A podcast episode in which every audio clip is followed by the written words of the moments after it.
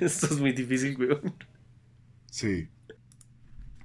Creo que nos vamos a hacer, nos- vamos a hacer que, que la gente nos vea como unos absolutos estúpidos. Más que esto, marica, es la primera vez que hacemos un podcast. O sea, como... es la primera vez que hacemos un podcast y es el primer capítulo. O sea, no nos pueden exigir tanto.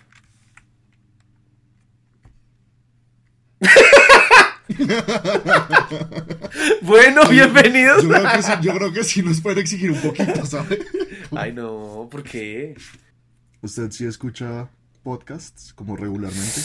Eh, regularmente no. Escucho solo los que, digamos que los que me recomiendan y escucho esos que sí tienen final. Es decir, como no, esos como los que vamos a hacer. Es decir, como que son como contando una historia y que al final hay, pues sí, como hay un capítulo final. Cambio lo que nosotros... Sí, como miniseries, algo así. Exacto, exacto. Son los que escucho porque, no sé, como no me da... No me da qué, no me da la concentración para estar haciendo algo importante. O pues, no sé, como cocina. Yo no puedo cocinar con un podcast. Porque me, me tocaría volverlo todo el tiempo. O cosas O así. sea, cuando usted, cuando usted se sienta a escuchar una de sus miniseries, solo se dedica exclusivamente a eso. Ajá. O sea, yo las escucho, por ejemplo, en el bus. Entonces, pues, en el bus no hay mucho que hacer. Yo sí lo he usado siempre como una actividad de, de fondo. Eso y los audiolibros. Lo recuerdo mucho que cuando descubrí Audible, lo usaba Ah. todo el tiempo para manejar hasta la universidad. ok, ok. ¿Y qué escucha? ¿Qué, qué tipo de cosas escucha? En ese, en ese momento empecé a escuchar novelas que siempre me habían parecido muy aburridas, porque era, era más fácil dedicarle tiempo a eso cuando era una actividad secundaria, más que como agarrar un libro y, y devorármelo. Y, Mm. y libros como de productividad, que eso también era una de mis obsesiones en ese momento. Hablando de obsesiones, Perfecto.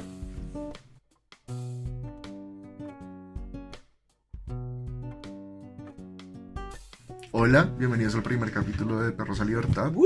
un podcast dedicado a compartir nuestras pequeñas obsesiones semanales.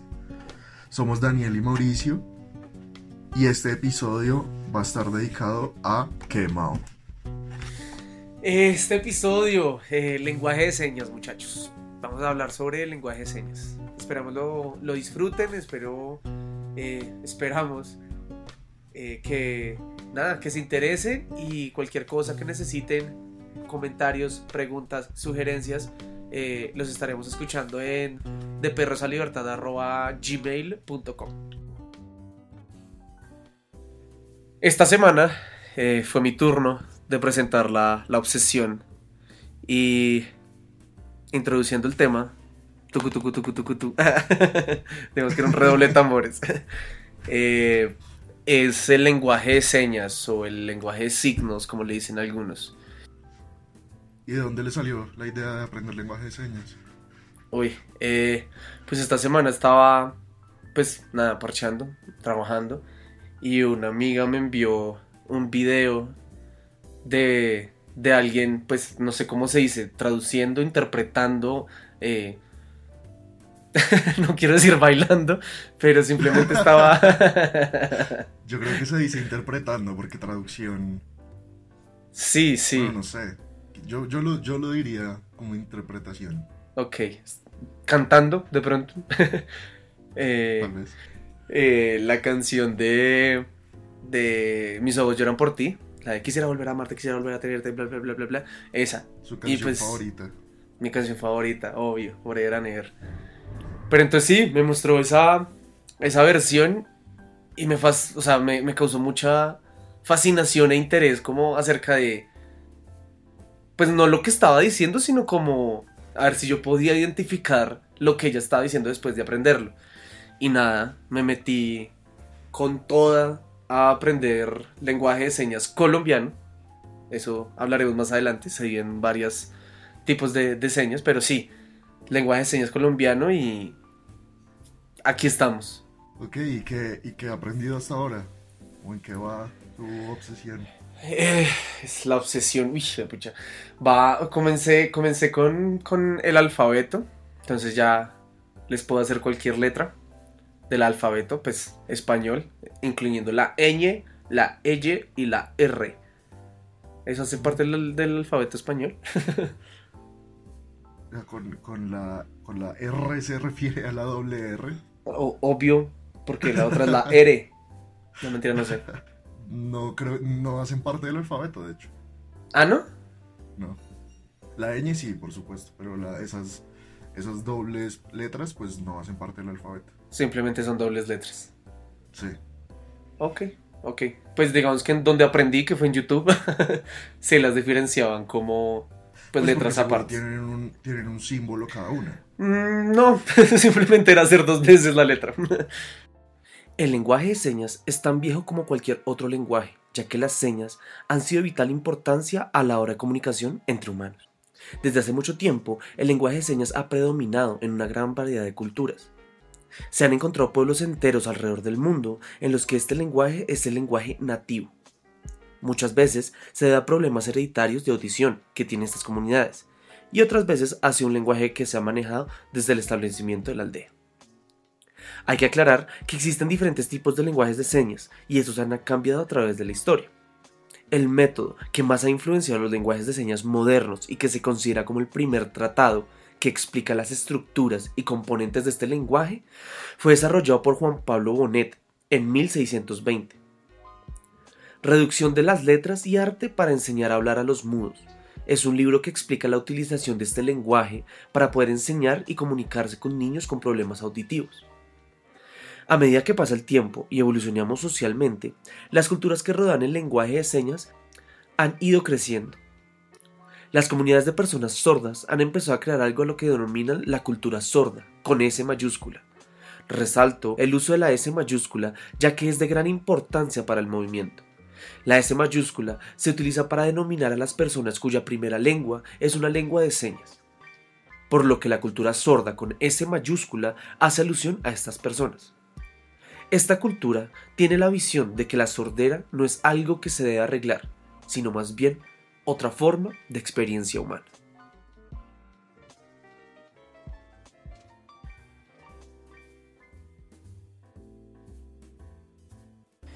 Y, ah, bueno, ¿sabe, sabe lo que me di cuenta hoy? Hoy fui a Carulla a hacer mercado. eh, entonces había una fila bastante larga. Y pues mientras tanto me puse como a practicar las, los lenguajes que había, pues las, las señas que había aprendido. Entonces estaba practicando, por ejemplo, el qué, el por qué, el cuándo, eh, como todas las preguntas.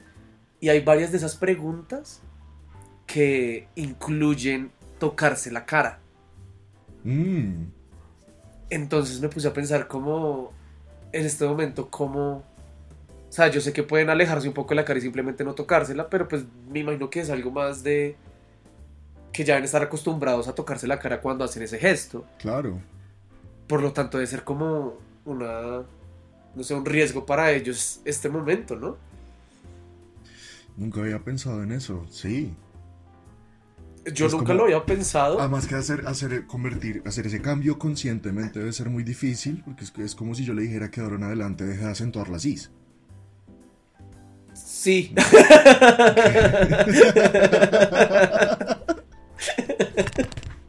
Sí, qué complicado, qué complicado. Y, y tiene, to- y, tiene todo el sentido, pues. Yo quiero saber si... O sea, que se estén tocando la cara continuamente Ajá. los, los expone más. Aunque bueno, gustaría... lo- la mayoría de la gente se toca la cara todo el tiempo, ¿no? También, también tendríamos que pensar qué tan cierto es que los demás hemos dejado de tocarnos la cara en la calle. Pues yo siento que nosotros nos la tocamos un poco más conscientes. Es decir, a ver, ¿cómo lo digo? Yo sí me toco la cara para rascarme, pero hoy en día cuando yo voy a rascar y estoy en la calle es como, "Mm, mejor no lo hago. Pero pues si ellos están hablando, pues van a hablar normalmente, ¿no? Sí, O pues supongo, no creo que sea tan, tan, tan lógico como para decir, no sé por qué, que es como arrastrar sus dedos a través de sus cejas, como de una ceja a la otra, ese es un por qué. Ujú. No creo que ellos digan como, ah, cierto que estamos en esto, entonces no puedo decir por qué. No creo que sea tan, tan, tan, no sé, fácil, lógico. O sea, me gustaría hablar con alguien que se tenga que comunicar a través de, estos, de, este, de este lenguaje para ver cómo, qué medidas está tomando, o si ha sido difícil, o si tiene coronavirus. sí, sería como muy interesante, ¿no? Sí, pero es que se sabe que los, el formato de los podcasts discrimina a los mudos. es un imbécil. Es, muy, es un poquito difícil hacer reseñas a alguien por teléfono, ¿sabes? Oiga, ¿usted conoce a alguien que se tenga que comunicar con, estos, con este lenguaje? Ya sea porque pues, es sordo mudo o conoce, vive eh, con una persona sordo-muda y pues por eso se comunica con este lenguaje. No, de hecho, o sea, la, la única persona que tengo cerca es el hijo de mis vecinos que está aprendiendo lenguaje de señas. Eh, pero pues tengo un contacto virtualmente nulo con ellos. Em, ok. Pero sí, ni en mi familia ni en mis amistades cercanas he tenido contacto con alguien mudo o pues que necesite usar lenguaje de señas. Yo tampoco. ¿Cuál será, cuál será como la, la cantidad o el porcentaje de sordomudos en Colombia? Mm esa condición, bueno, digamos que, digamos que sin contar aquellos que quedan sordos a través de su vida, sino la condición de nacer sordo, ¿será muy frecuente? Pues esa información debe estar en el censo. Mi, mi, economista llegó, cuénteme. no vamos a meter a los datos del censo, pero estoy viendo, estoy viendo un reportaje de, de RCN y... Chan, chan, chan. Voy a hacer otra vez mi redoble de tambores. No dice nada sobre los mudos porque busqué sordos. pues, um, es porque sordo dijo sordo mudos y me confundí. Pues, no sé, no quiero decir algo muy ignorante, pero todos los sordos son mudos. Pues digamos que aquellos que nacen sin la capacidad de oír. No, hay muchos sordos que sí hablan. Mm. Porque aprenden a hablar con el feedback de alguien más y hay escuelas y todo este cuento. Hay muchísimos sordos que hablan. E igual. Igual, igual muchos usan lenguaje de señas al mismo tiempo, pero yo en internet he visto muchos que aprenden a hablar.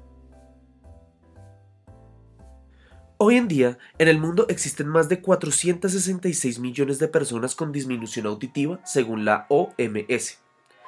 Muchas de estas personas dependen de las lenguas de señas y como se han venido hablando no es un lenguaje de señas universal, sino que existen variantes de este mismo. Existen actualmente ocho familias de lenguas de señas en el mundo. Está la familia británica, la hispano-francesa, la alemana, la sueco-finesa, la familia indo-pakistaní, la familia japonesa, la familia keniana y la familia árabe. La más utilizada alrededor del mundo es la familia hispano-francesa, que incluye la lengua de señas americana, la lengua de señas francesa, la lengua de señas española y muchas otras. Aún así, existe un lenguaje de señas internacional que consta de señas simplificadas y limitadas para poder lograr una comunicación entre aquellas personas que utilicen familias de lenguas distintas. Este lenguaje surge con la necesidad de comunicación entre personas sordas con S mayúsculo, en diferentes tipos de contextos, como congresos, eventos y demás. El Día Internacional del Lenguaje de Señas se celebra el 23 de septiembre de cada año desde el 2018, cuando la Asamblea General de la ONU lo proclamó con el fin de promover la concienciación sobre la importancia de la lengua de señas para la plena realización de los derechos humanos de las personas sordas.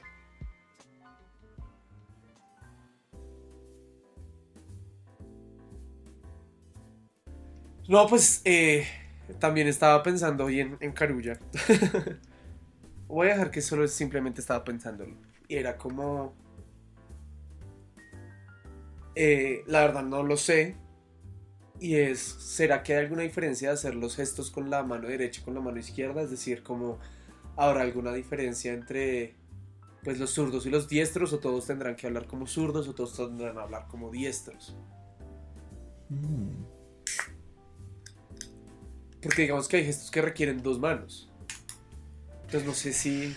Pues mi lógica me diría que eso tiene que tener alguna, alguna inclinación, porque si no estarían desaprovechando una posibilidad de... ¿De qué? De... de variación muy grande, ¿no? Porque un, si hubiera dos símbolos que son parecidos, pero uno, uno con la derecha significa una cosa y uno con la izquierda significa otra, pues eso tendría mucho sentido. Luego yo pensaría que, que, que probablemente sí, eh, los símbolos estén pensados para hacerse con una sola mano, luego no hay diferencia entre, entre diestros y zurdos, pero pues no estoy seguro. La vaina es que, digamos que muchos de las señas, o pues todo el lenguaje de, de señas, va acompañado con mucho, mucho, mucho lenguaje corporal, con expresiones faciales, con movimientos, con... Eh, eso es algo muy lindo, eso me pareció muy lindo porque no es lo mismo poner una cara feliz y preguntar por qué en lenguaje de señas a por una cara triste y preguntarlo. O sea, eh, puede parecer obvio, pero es que digamos que la emoción, o pues la emoción no, la, la fuerza con los que haces esos gestos son, son, ush, son muy penetrantes. O sea, yo los veía y, me parecía algo demasiado diciente y uno los puede ver en las noticias. O sea, si, si usted en este momento está en Colombia, que pues digamos que la mayoría de noticieros tienen esos, esos eh, traductores, usted ve cuando hablan esas personas y le meten mucha emoción como a, las señas y eso me parece algo demasiado, uno, increíble y dos, bello. Entonces, digamos que yo creo, yo creo, yo creo que pues no importa si hacen la señal con una mano o con la otra, lo importante es como hacer los movimientos y la expresión corporal eh, importante o central o principal o como lo quiera decir. Pues lo que yo tengo entendido es que esta parte del lenguaje corporal y de expresiones faciales hace parte de lo que nosotros interpretaríamos como entonación, ¿no? Eh, si uno quiere darle a entender al otro sarcasmo o rabia o felicidad sí, o tristeza. Pero el símbolo per se tiene un significado fijo, ¿no? ¿Por qué es por qué? Quizás si se cambiara, si se hiciera ese símbolo con la otra mano, ese signo, perdón, no significaría lo mismo. No sé. Eso lo debería saber usted. que fue que sí. el tema de la semana.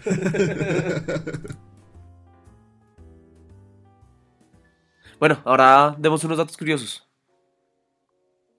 En 1880, el segundo Congreso Internacional de Maestros Sordomudos de Milán decidió que la finalidad de las escuelas para sordos y mudos debería ser, perdón, para sordos, debería ser enseñar a hablar y prohibió el uso de la lengua de señas. ¡Qué hijo de putas! Es la lengua nativa más hablada del país después de español. ¿Qué país? Colombia. ¿Ah? Eso dice el tiempo. No, a, pesar no de haber creo. sido, a pesar de haber sido reconocida a través de la Ley 982 de 2005, hasta hace dos años el Ministerio de Cultura logró, logró incluir de manera oficial la lengua de señas colombiana dentro de la lista de lenguas nativas del país. Esto garantiza su protección, promoción y mejoramiento de ese estatus. Ok, de pronto, es una, de pronto ¿Qué? es una forma de oficialización. Wow. Es decir, se deja claro que es la que usan las personas sordas al nacer y la que transmiten a través de la herencia, y familiar, la, herencia familiar y cultural. Eh, también es considerada un patrimonio cultural del país. De hecho, esta danza de la comunicación con la que interactúan los sordos es la lengua nativa diferente al castellano con más usuarios en el país. Según proyecciones de INSOR, tomando como base el censo del DANE del 2005, hay 538.718 personas con esta condición en el país. Bueno, tiene mucho sentido si tenemos en cuenta que Colombia es un país hispanohablante, ¿no? Los, los, los otros, los otros idiomas que hay en Colombia son muy pequeños. Pero, ¿dijo el segundo o el primero? El segundo, el segundo. O sea, el primer, Ah. lo que decía era el primer, la, la lengua nativa más hablada en el país después del español. Ya, ya, ya, ya, ya, ya. Wow. Somos la minoría más grande que tiene una lengua nativa en Colombia. En segundo lugar está el Wuyu Naiki, que es hablado por los indígenas Wayuu, explica Sheila Parra. Oiga, qué chimba. En Estados Unidos el lenguaje de señas es el tercer idioma más hablado o practicado, luego el propio inglés y el español, con aproximadamente medio millón de hablantes. Qué interesante que allá también sea después del español, ¿no? Va otro, otro, otro. Los bebés aprenden lenguas de señas de la misma forma que aprenden otros idiomas. Es decir, los bebés que nacen sordos balbucean en lenguaje de señas antes de comprender y defenderse del lenguaje en su vasta totalidad y en, lugar de, y en lugar de pequeños ruidos, el bebé hará señales o movimientos de bebés para expresarse. ¡Qué ternura! Ajá. Pero eso me parece muy interesante el cerebro, como que así como un bebé empieza... Ah, lo que yo leí esta mañana era como, así como un bebé que no nace sordo-mudo, empieza a decir solo una palabra, como mamá, papá, eh, o lo que sea. Los bebés que sí nacen sordomudos también se empiezan a, a quedar con una seña, eh, entre comillas, una palabra eh, en lenguaje de señas. Y empiezan así como a balbucear y empiezan como a navegar el lenguaje. Sí, ¡Qué interesante! me pareció muy interesante. Recientemente el INSOR tuvo un reto gigante. El INSOR es, la, es el Instituto Nacional para Sordos. Ok. Tradujeron todo el acuerdo de paz de La Habana. ¿Qué va? Sí. No, ¿qué es eso tan loco? Tras semanas y meses de trabajo se logró el glosario para la paz. El glosario de la paz, perdón. ¿Y por qué lo hicieron? Porque hay que ser incluyentes. Pero pues las personas que son sordomudos pueden leer, ¿sí sabe? No. ¿Cómo que no? no lo sé, me imagino, me imagino que hace parte de, de esta cosa de dignificar el, el lenguaje de señas como un lenguaje nacional. ok, ok, entiendo completamente. Porque, o sea, lo primero que, se me vino a la mente es como no conozco el primer video o la primera persona que haya narrado los acuerdos de paz de La Habana en ningún lenguaje.